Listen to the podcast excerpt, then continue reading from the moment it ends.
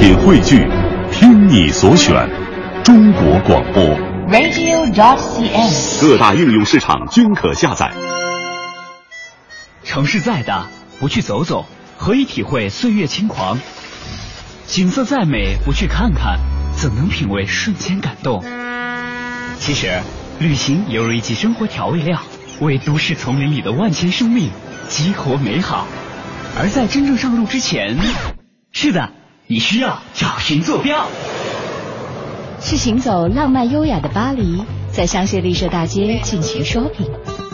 还是坐在马德里文塔斯斗牛场观众席上感受力与美的搏击？美的搏击。是穿上和服漫步富士山脚下，亲吻飘落肩头的美丽樱花雨，还是平躺在夏威夷细软的海滩上，看身旁经过的热辣泳装帅哥美女，耳边响起尤克里里欢快的乐曲。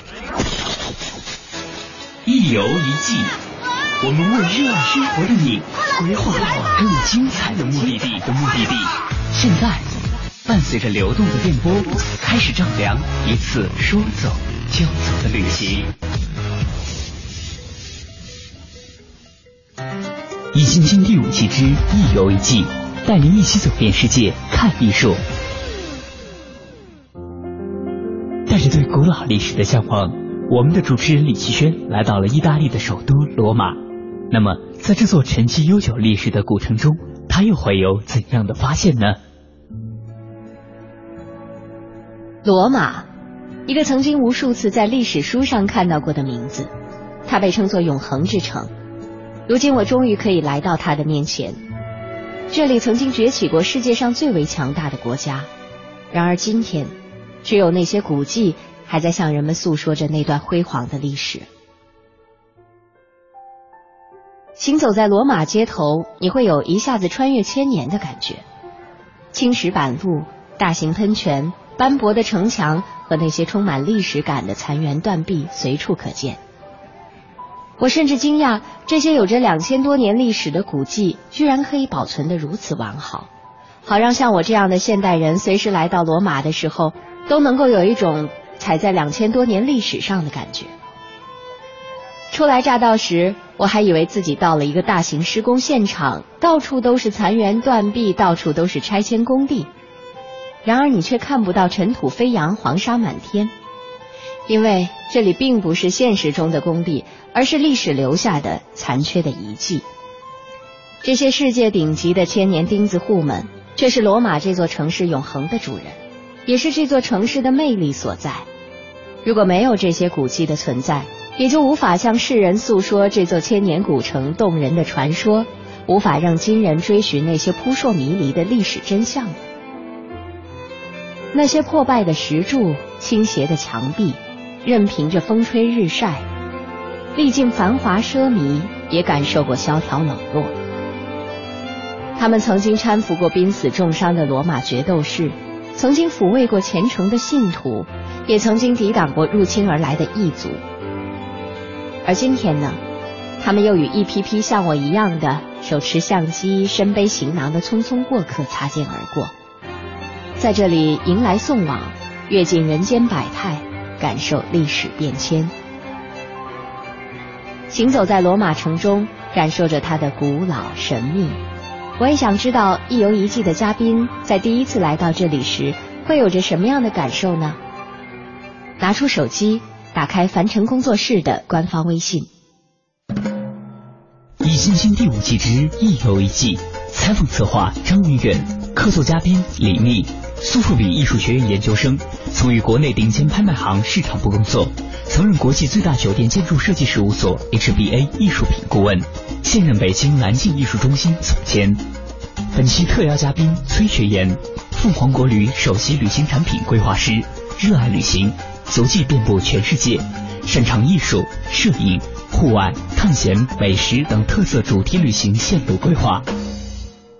其实我相信，这种对于古建筑的这种感受，每一个曾经生活在相对有一定历史的算是古城的人都会深有体会。曾经跟一个从西安长大的小伙伴聊天的时候，他跟我说，小时候他经常玩的游戏是。在古城墙墙头上骑自行车，我听到了以后，我就觉得特别有故事的一个童年生活，而且那个古城墙是有那么多年历史。然后每天他说跟我形容的场景是夕阳西下的时候，可能骑着自行车在城墙上面玩，然后骑很多个来回，让我觉得可能真的是每一个生活在这种有一定历史积淀的城市里面的人都会对这种文化感有一种可能你不会去特别的觉察，但是已经融入你的血液里的一种感受。对，因为你每天呼吸的就是周围的环境。对，这历史太长了。这城市，你想，它是前啊，公元前七百多年的事儿，都快就三千年，两千七百多年以上。大家一说古罗马，古罗马分三个大的阶段，它的历史时期上面从王政到共和，到咱们经常说的这个所谓的古罗马，经常指的是它帝国时代，就是大家知道从屋大维之后这几个各种罗马的王，这都已经是到帝国时代罗马帝国的事儿，咱们渐渐才开始到咱们的。欧洲史的系统里面知道，但是更早这些，那对应起来是几乎是咱们的东周时期。嗯，周平王刚刚迁都到洛阳的时候，那个对应的是最早的罗马。然后后边的时间点，如果跟中国的对，全都是在汉朝时候的事儿。咱们一想，觉得咱们汉朝就是还都是古典连续剧的题材，都是非常远，算是古典连续剧的开头了吧？再往前就很难再开头了。嗯，但是其实很多时候，包括呃，我们现在研究罗马的历史啊，包括很多文学作品里面问到什么是罗马成为罗马这么一个问题，也都是从他的这个相对像屋大维，然后还有像凯撒，然后像这个时期开始来，罗马才可能因成为了我们现在对，因为其实也是在那些时期，这些帝国时代的王开始大兴土建，开始建筑这些非常具有标志性的罗马风格的。建筑物，大家知道的所有这些有讲究的罗马的拱、罗马的柱，都是这个时代之后的产物。所以大家基本看到的古罗马的建筑里面，比较完整的，可以比较成为就是咱们的呃分成体系和作为分类学来研究的，实际上都是帝国时代之后的。哎，你刚才说到这个概念，咱们不如来聊聊的，比如说古罗马建筑这几个字，一说到古罗马建筑。可能每一个人在不同的这个知识背景这个引导下，包括对于这个城市的了解深入与否，都会有不同的想象。你们在最开始想到古罗马建筑，或者说到罗马的时候，你会想象什么是所谓这古罗马建筑呢？可能很多人都是识地标的，因为你基本最直接的、直观的是你看到都是大型的地标。地标，在我脑中，实际上罗马是一个巨复杂的一个系统。对，因为因为罗马它古城，它真的就是一个露天的历史博物馆。因为我记得，其实之前在跟朋友聊天的时候，他也是在讲计划去意大利，也会想到去罗马。他所想到的古罗马建筑，第一句可能就是古罗马斗兽场。那让我想到了去年咱们也是在录制艺术系列的节目的时候，曾经请到过一个嘉宾，聊到过他对罗马的整个城市的印象。他其中就说到，罗马是一个不会让人迷路的城市。其实这也是一个大家可能去到罗马的时候一个挺有意思的说法，条条大路通罗马嘛。那为什么条条大路通罗马？对它的整个城市建筑虽然是好像是一个古城，但是每一条道路的建设，我相信可能更多熟悉这种很规矩的，就是城市建设很规矩，不是那么多斜街斜巷的，从这种。城市成长起来的人可能更能理解这句话。真正看到罗马的这个城市规划图的时候，你会发现，它真的是一个很规矩的城市，是一个几乎是你即使是一个第一次到这儿来游览也不会迷路的这么一个城市。它是一个比较典型的早期很有代表性的做对轴，就是按轴线来设计的城市。然后它的核心的大型的地标非常大。所以你走丢了的话，你可以奔着一个地标去去找，然后相对它又是对对称的。其实欧洲很多城市都有这传统，对，嗯，只不过它规模很大，它中心辐射开来，要不然就是四角对称的。对，只不过它是真的规模很大。刚才我说的，比如说在我脑中所谓的罗马建筑是什么吧？肯定大家都知道，就是说罗马的拱、罗马的柱是特别具有代表性的。但是其实就我一闭上眼想，罗马城就是。多少条主要的水渠连着多少个喷泉？喷泉附近就是广场，广场旁边就是浴池，浴池再连上街道，街道再连上公寓，就整个是一个非常了不起的一个大的城市系统。比如说是这个数从九个主渠到十个喷泉，喷泉再带着二十个广场，广场旁边是八百多个澡堂，澡堂再分裂成两千多个餐厅，餐厅就变成五千多个公寓。你是这样一一级一级的在扩大一个城市？为什么？如果大家玩游戏的话，可以去玩凯撒那个游戏。所有这种养成类的城市游戏，关于罗马的是，我觉得系统是最好设置的，就是这个你的版图怎么来扩散什么的，是特别有逻辑、特别有系统的、特别规矩的，特别规矩。对。听着嘉宾们的介绍，我已经来到了古罗马斗兽场。它位于市中心威尼斯广场的东南面，是古罗马帝国和罗马城的象征，同时也是罗马古迹当中最卓越、最著名的一个代表。它是当今世界上的八大名胜之一。斗兽场又叫做竞技场，说它是斗兽场呢，是因为这里曾经是古罗马决斗士和猛兽进行搏斗厮杀，以此博取皇帝、王公、贵族们一笑的地方。而称它为竞技场，是因为这里也曾经举办过竞技比赛、歌舞和阅兵仪式等等。这个古罗马斗兽场的全名叫做。科洛塞奥大斗兽场，科洛塞奥是意大利语当中高大巨大的意思。这个名字是如何而来的呢？说当年啊，这里是罗马帝国暴君尼禄的御花园，斗兽场呢就建在这个花园的湖水当中。因为这个湖边啊建有一个高一百二十英尺的尼禄的镀金铜像，罗马人又把它叫做巨大金像，所以这里的斗兽场。就因此而得名科洛塞奥了。虽然说当年的花园、草坪、小湖都已经不见了踪影，但是我们现在依稀还能够从周围的萋萋芳草、行行绿树和它低洼的地势来寻觅和察觉一些历史的痕迹。从建筑时间上来看，罗马斗兽场已经有着两千多年的历史了。它是欧洲乃至全世界保存至今的最古老、最宏伟的斗兽场。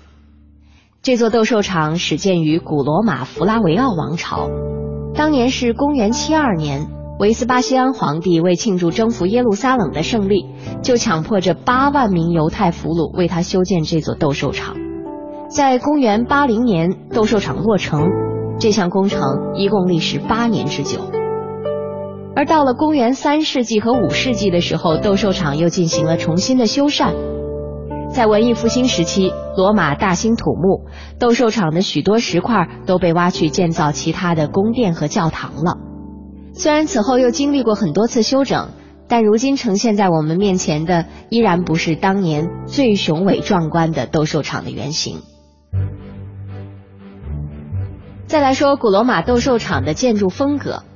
应该说它在建筑史上是一个典范之作了。它以庞大。宏伟壮观著称于世。虽然现如今我们看到的斗兽场只剩下大半个骨架了，但它雄伟的气魄依然存在。整个斗兽场呈椭圆形，占地大约两万平方米，外围墙非常高。看了相关介绍才知道啊，这个外围墙呢达到五十七米之高，就相当于我们现在的建筑大概十九层楼房那样的高度。介绍上说，斗兽场这种建筑形态是起源于古希腊时期的剧场。当时的剧场都是傍山而建的，呈半圆形，观众席就在山坡上层层升起来。但是到了古罗马时期，人们开始利用拱券结构将观众席架起来，然后呢把两个半圆形的剧场对接起来，就形成了所谓的一个圆形剧场，并且不再需要靠山而建了。古罗马斗兽场就是罗马帝国当年建的规模最大的一个椭圆形决斗场了，它长轴达到了一百八十七米，短轴也有一百五十五米，周长五百二十七米。中央是表演区，表演区的长轴八十六米，短轴五十四米，地上还铺着地板，而外围呢就围着层层看台了。看台上呢大约有六十排座位，分为五个区，最前排的区域。当然是贵宾区，就是我们现在所说的 VIP 区啊。例如当年的一些元老、长官、祭司等等都会坐在这里。再往上，第二个区域是贵族们使用的，第三个区域是富人使用的，再往上的第四区就是普通民众。那么最后一区呢，是留给底层妇女使用的，而且全都是站席。另外，在这个观众席上还有用悬索吊挂的天棚，这是用来遮阳的，而且天棚还向中间倾斜，也便于通风。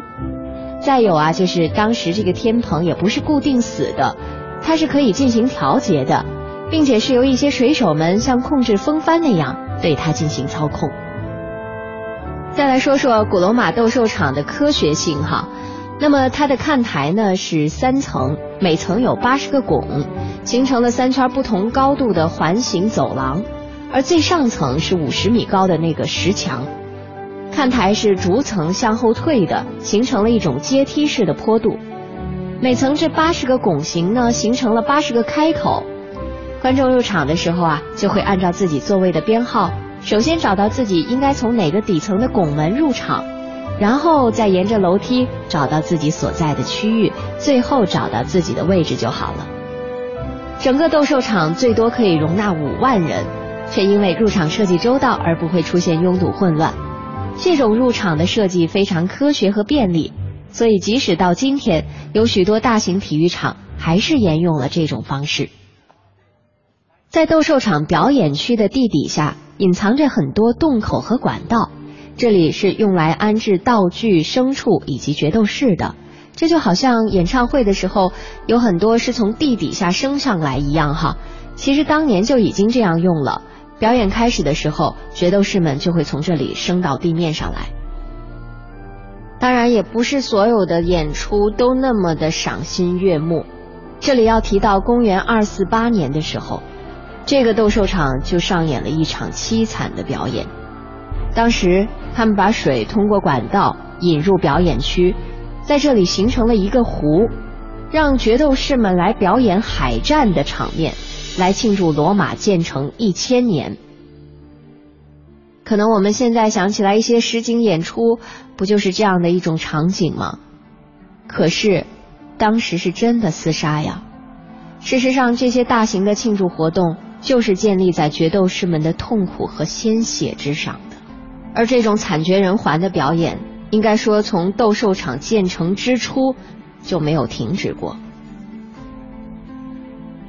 当年在斗兽场竣工一百天的庆祝典礼上，古罗马统治者组织了五千头猛兽和三千名奴隶、战俘、罪犯，在决斗场上上演表演殴斗。这种人与兽、人与人之间的血腥大厮杀，居然持续了一百天之久，直到五千头猛兽和三千条人命自相残杀、同归于尽为止。不怪乎有人曾说，只要你在决斗台上随便抓一把泥土，放在手上一捏，就可以看到印在掌上的斑斑血迹。其实我们现在也不难看到一些影视剧作品对当年这段历史的表现，有的已经非常的血腥和难以忍受了。可是这只是作品而已。如果回想当年的真实场景，我想肯定是有过之而无不及。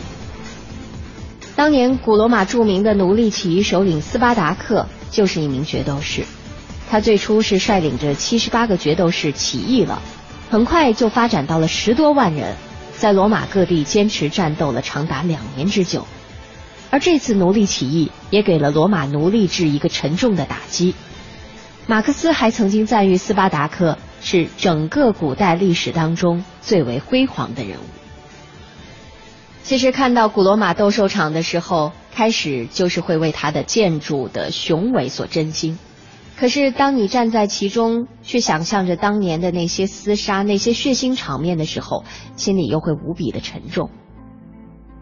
好了，不想那么多了，我也想听听一游一记的嘉宾对这里的介绍。本节目由凡尘工作室策划制作。蔡老师到了以后，留下最深的印象应该是哪个建筑呢？古罗马斗兽场，虽然在去之前，在明信片上、在网站上无数次看到过斗兽场的图片，但是真的，你站在那个斗兽场脚下的时候，你还是会被这个建筑的，我觉得是壮观所震惊。它真的是超乎我想象的大。然后走上去的感觉呢？我脑海里面就浮现出一句话，就是说。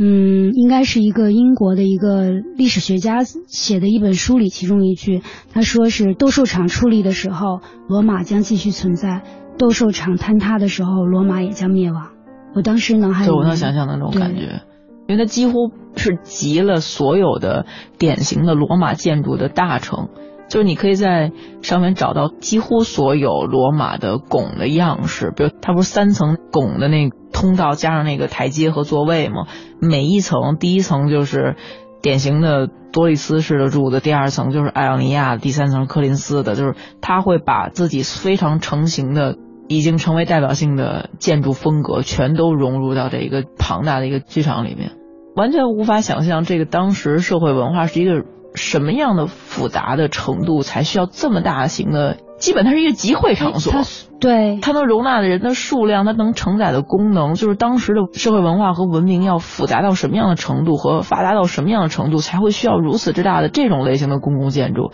他们不需要一个大的。法庭不需要大的监狱，不需要大的商业场所，而需要一个大的斗兽场，同时承载演出的功能。这是反映着当时社会结构里面的需求的。就是如果从古代希希腊过来的话，那个时候一讲讲都是神性，那个时候相对什么东西都很纯粹、很纯洁，建筑和艺术的初衷和呈现的效果。但罗马实际上是一个非常世俗的社会，然后整个的建筑和城市的功能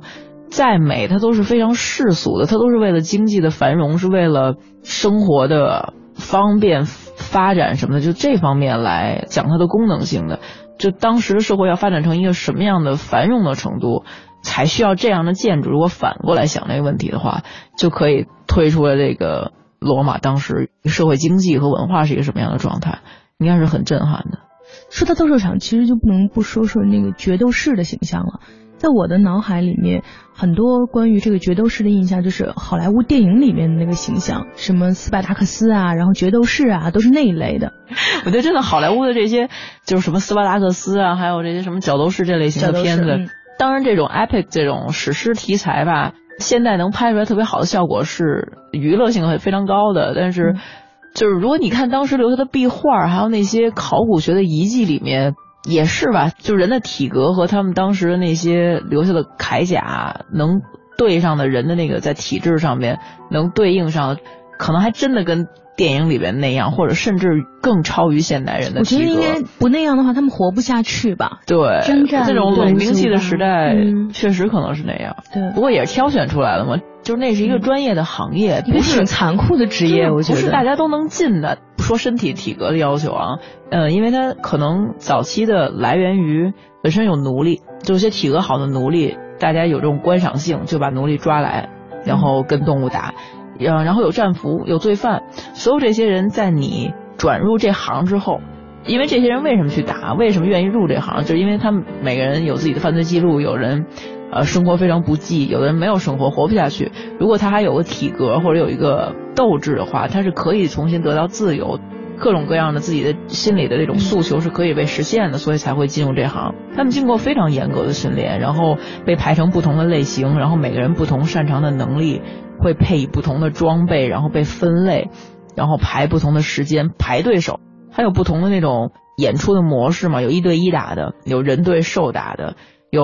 一群人对一群兽的和一群人对就十个人对十个人的就不同的表演的形式，然后战士们也分不同的类别，有那种特别轻巧的，善于躲避、善于跑、善于使用暗器的，然后还有是特别能负重承载重装的，有很多不同类型的人，也来自于不同的文化背景和不同的人种，让所有这个复杂文化下面的观众都能满足他们的这个娱乐性。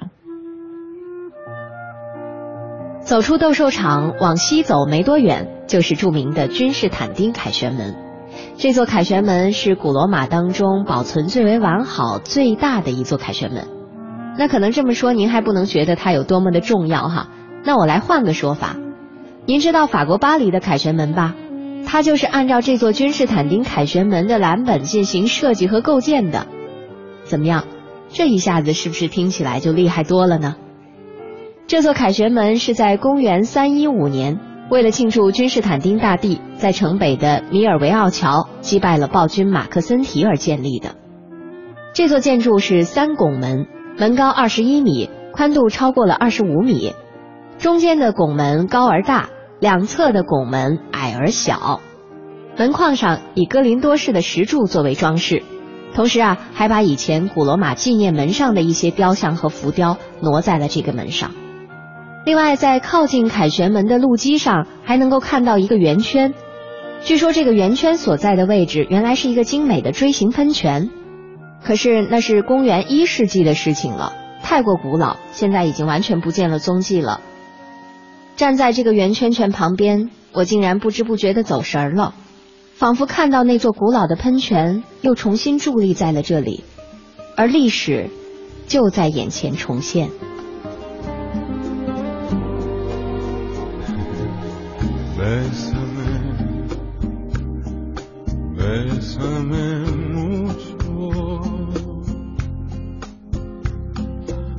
como si fuera esta noche la última vez.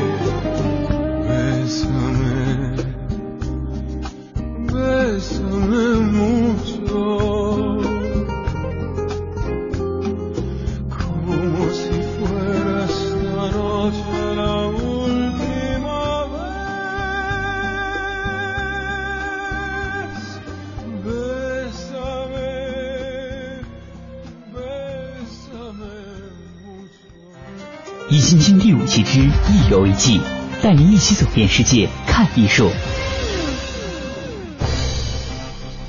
在公元六十九年至九十六年的弗拉维王朝时期，罗马开始了大规模的城市建设。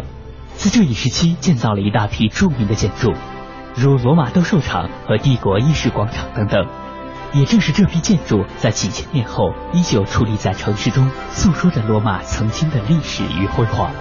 来到这座积淀丰厚的城市，我们的主持人李奇轩会有哪些收获呢？作为意大利的首都，罗马是国家的政治、经济、文化和交通中心，也是世界著名的历史文化名城以及古罗马帝国的发祥地。正是由于罗马悠久的建成历史，这里也被称作是永恒之城。除了悠久的历史之外，罗马在文化发展领域也具有十分重要的作用。在文艺复兴时期，罗马和佛罗伦萨是当时整个运动的中心。如今在罗马城中行走啊，依然可以看到保存非常完好的丰富的文艺复兴和巴洛克风貌。那么也正是由于在历史和文化领域的重要性，罗马的历史城区呢，也是在一九八零年的时候就被列为了世界文化遗产。当然，在罗马这座古城，有着许许多多历史遗迹可供我们瞻仰。可是，我也在想，除了这些之外，罗马还有没有其他一些好玩的地方值得推荐呢？那不妨打开凡尘工作室的官方微信，听听一游一季的嘉宾们怎么说。易筋经第五期之一游一季，采访策划张云远，客座嘉宾李密，本期特邀嘉宾崔学言。关于这斗兽场里面能承载的不同的人种是非常有意思的一个话题。我突然想起来，就色雷斯是现在的保加利亚境内的一个土地，但实际上它是属于巴伐利亚、保加利亚和罗马大区下面的一个交界，在当时那儿是以盛产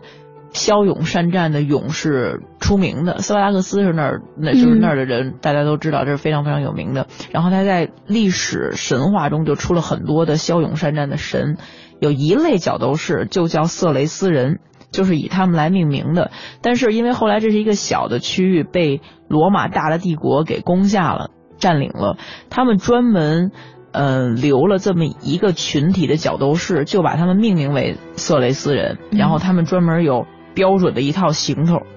然后罗马人。好像一种象征的意义，就是我们打下了色雷斯，但是我很尊重你是一个特别骁勇善战的民族。然后我为了纪念你，我专门命名一个类别的角斗士是你们的名字，但是你还是下来要当奴隶一样，当表演的人一样，然后被我们跟狮子、老虎放在一起去打。那色雷斯是一个非常传奇的地方，我大家知道它是一个有一个特别有名的神话。俄尔普斯这个神是色雷斯出来的，俄尔普斯正好是象征着文化、诗歌和艺术的神，就是那个押送取金羊毛的时候，他在旁边唱歌，然后倡导敌人晕头转向，然后帮助了那个各种神取得功绩，然后古代罗马的神去攻占。外面的岛的时候，大家知道那个 siren 就是专门那个赛壬赛壬那种妖妖精的那个鸟，几头的鸟，然后一听到他们唱歌就就晕了。然后就是这个俄尔普斯，他是拿着自己的琴，他的声音是唯一在罗马的神话里面你可以找到可以压制 siren 的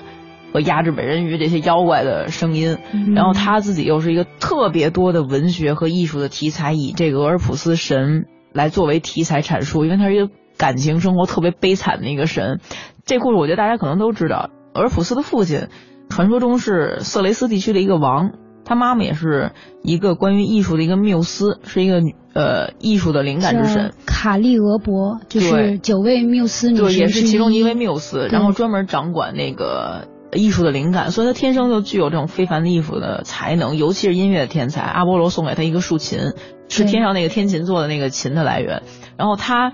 妻子就是在林间玩耍的时候被一个毒蛇给咬了，咬了之后就死了，然后去了那个阴曹地府去冥冥界了。那个俄尔普斯特别爱他的妻子，决定就是去那个冥界去找，去去找他。他一路上就靠自己这个唱歌唱倒了，就是各种妖魔鬼怪，然后感动了那个冥王冥后，然后那个地狱把门的那个。猎犬，然后所有各种妖魔鬼怪全被他给唱的特别感动，然后决定说，我可以放你妻子走，只要你在回人间的路上，你的妻子在后面，你在前面，你坚持一路不要回头看他，你就可以完整的回人间。结果一路他妻子就是伤还没好，在后边怎么叫不舒服就呻吟，他也不管，一直忍着，到快到人间的口，看到人间的光的时候，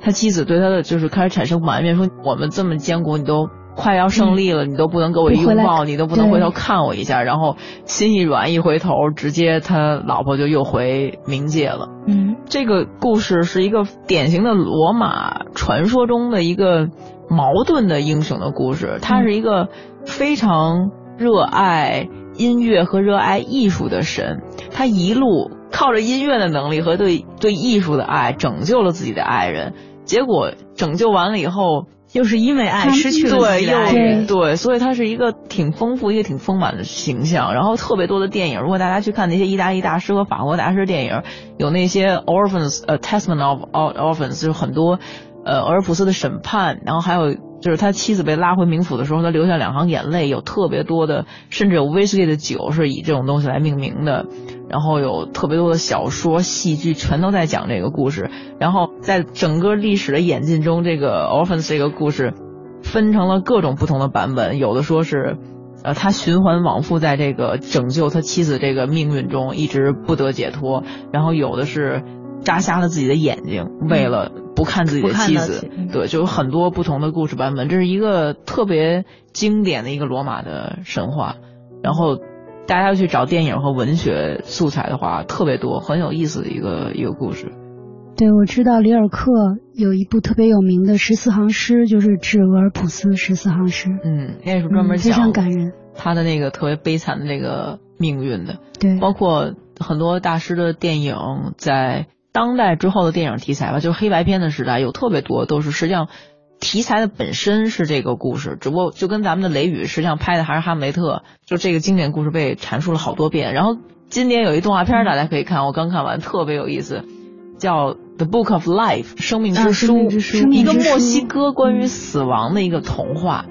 刚刚的新片子是那个 Channing Tatum 配的音，讲一个斗牛士死活就不肯杀牛，就他们家是一个斗牛士的世家，但是那个心就特别软，因为他深爱着一个女孩，那个女孩是一个动物保护主义者，然后这个墨西哥这个整个小城的这个像明珠一样、这个珍珠一样的女孩，两个人在追他，然后两个神在背后打赌，哪个男孩能追到她，然后他们就可以就是以神的名义统治这个城。他们两个都是斗牛士，特别骁勇的斗牛士。但是那个男孩就喜欢弹吉他唱歌，就死活就是明明是很好斗牛士，但是就是下不了手去杀这个牛。后来是因为通过唱歌把一个大的鬼怪似的一个怪物似的一个牛给唱成花了，然后就飘散在空中了。这故事挺复杂的。后来他爱的那个女孩被他这么坚守着自己的原则不杀动物感动了，结果打赌输了那个神就。骗他说他们可以结婚，可以相相好在一起，结果骗了那个男的那个角色，跟那女孩求婚的时候，一条毒蛇咬了那个女孩，那女孩就又万劫不复的掉在了那个死亡的世界，正好又和墨西哥文化那个崇拜死亡的永恒的那个死亡结合在一起，然后那男孩就自杀，然后回到。冥府里面去想把这个女孩通过唱歌和她的爱给救回来，这么一个动画片特别可爱，然后当然特别搞笑，但是实际上核心的故事还是这个 Orpheus 这个故事。嗯，所以其实，在罗马这样一个城市里面，很多可以说是传说，然后或者说神话的典籍都会被变成电影啊，然后各种这种形式，然后继续的在被人不断的重新诠释。嗯，说到李密，说起费里尼，我突然想起来，就是在刚开的一个景点，在罗马东南部，就是叫罗马电影城，它是二零一一年刚刚对公众开放的。实际上，这个电影城是在三七年的时候，呃，墨索里尼时代的时候建的，但是因为一直是一个法西斯时代的一个这么一个独裁时代的一个产物，所以呢，一直就。默默无闻，但实际上呢，就是，嗯，墨索里尼这个人呢，他是意大利的一个超级的电影迷，那么他的一个口号呢，就是电影是最有力的武器，所以当时呢，就是他是。其实当时上台的时候，他是把电影作为一个洗脑的一个宣传工作。但是呢，他建的这个电影城呢，实际上，呃，是战后的许多的意大利的电影的杰作都是在这里拍的，包括黎明说的那个就是《罗马风情》呃，《罗马风情画》，就是《罗马风情画》是费里尼斯罗马，就是它的英文名字是这个名字。然后。整个这个电影的拍摄地，然后还有包括就是和这个电影相关的，呃，一些就是拍摄过程的一些服装和它的道具，还有配饰，在这个罗马电影城里面都可以看到。而且它最有名的就是，呃，在它的入口的地方，呃，有一个就是黑墙，这个黑黑墙上面呢是用纯白色的字体写着一句话，